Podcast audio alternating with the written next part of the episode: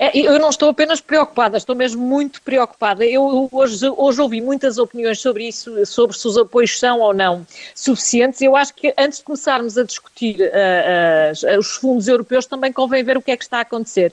E lembrei-me, já que fez uh, já um ano que estamos a viver este confinamento, lembrei-me de ir que olhar para números e ver, uh, perguntar às empresas, perguntar aos trabalhadores, perguntar aos contribuintes e perguntar ao governo, afinal de contas, se os apoios são ou não suficientes.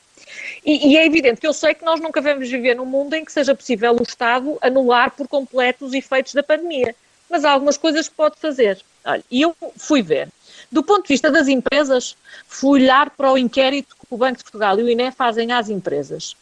Neste momento, em fevereiro, 62% das empresas tinham registado uma redução do volume de negócios face ao que era habitual. No entanto, só entre 5 a 24 das empresas é que estavam a receber apoios. Portanto, eu acho manifesto para a maioria das empresas que tiveram uma quebra de volume de negócios, os apoios não foram suficientes. Da mesma maneira, eh, acho que vale a pena perguntar aos trabalhadores, e aqui vale a pena olhar para o layoff simplificado, que foi, e para o complicado que veio depois, que foi o grande instrumento de proteção do emprego. Há quase um ano, em abril, o ministro Mário Centeno, então ainda era ministro, dizia que já estavam a ser apoiados mais de mil trabalhadores e que esta medida devia custar cerca de mil milhões de euros por mês. Se formos olhar para o ano inteiro, não é para um mês, para o ano inteiro, para o ano passado inteiro, vemos que não chegamos a um milhão de trabalhadores apoiados, nem a medida chegou a custar mil milhões de euros. Portanto, a medida custou menos no ano inteiro do que se imaginava que custaria num mês. É bom de ver que isto significa que há muitos empregos que não foram apoiados. Se perguntar aos contribuintes, eles se calhar acreditam nos PowerPoints do governo que diziam que ia haver um alívio fiscal de 3.900 milhões de euros. Quando olhei para a execução orçamental, eh, o alívio fiscal foi de menos de um terço disto. Foi de, não chegou a 1.500 milhões de euros. E por último, eu acho que vale a pena perguntar ao próprio governo. Ora, era o Ministro da Economia que dizia este fim de semana que o programa a apoiar tinha que ser uh, revisto. Uh, se o programa a apoiar tem que ser revisto, numa altura em que nós já começamos a falar de desconfinamento, um ano depois deste ano de sofrimento e de, de problemas e de horror, se o governo ainda diz que vai ter que rever as medidas, eh, eu começo a achar que as medidas para as empresas, as medidas para o trabalho e as medidas para o emprego ideais que vão chegar é quando tudo isto estiver terminado. Portanto, acho que manifestamente chegarem nessa altura chegam muito tarde. E prova dos nove de tudo isto, uh, atendendo a que, infelizmente, no princípio deste ano tudo correu bastante pior do ponto de vista da pandemia do que se imaginava, eu continuo sem ver um orçamento retificativo. Ora, se não é preciso orçamento retificativo, é porque não está a ser gasto o dinheiro que era preciso gastar, se a situação é pior do que se esperava.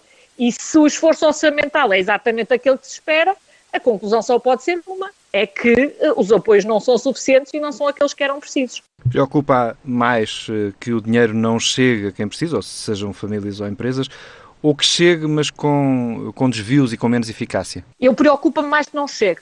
Uh, acho que uh, uma coisa não tira a outra, porque é importante que chegue a quem realmente precisa. Mas eu o que mais me preocupa é que não chegue. E eu acho evidente, e é uma pena que o Governo não o diga com clareza, é evidente que uh, está a ser feito um esforço de poupança e que não está a ser gasto tudo aquilo que devia ser gasto. Isto tem que consequência, não é por acaso que agora se começa a falar muito de moratórias.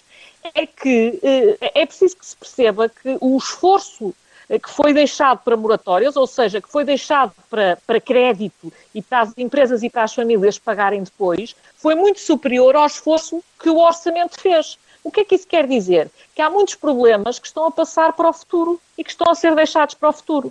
E era importante, e aqui entrava uh, nos fundos europeus e nestes apoios europeus, era importante que agora que se fala e que, na bazuca e tudo mais, era importante, primeiro, que uh, o, o, a visão do governo não fosse olhar para a iniciativa privada como um sócio minoritário e um parente pobre do Estado, é ao contrário, o Estado serve para servir a sociedade, para servir os cidadãos e para servir a iniciativa privada, não é ao contrário. E, portanto, é perfeitamente incompreensível quando é às empresas e às famílias que se pediu o grande sacrifício e que lidaram com todo este problema, que agora que vai haver fundos europeus para compensar o problema económico, que o Estado vai buscar a fatia de leão, que vai buscar mais de dois terços do plano e que as empresas fiquem apenas com um terço. É o mundo completamente ao contrário. E, portanto. Hum, vejo com muita preocupação porque acho que não é apenas um problema de eficácia, é a filosofia que está errada.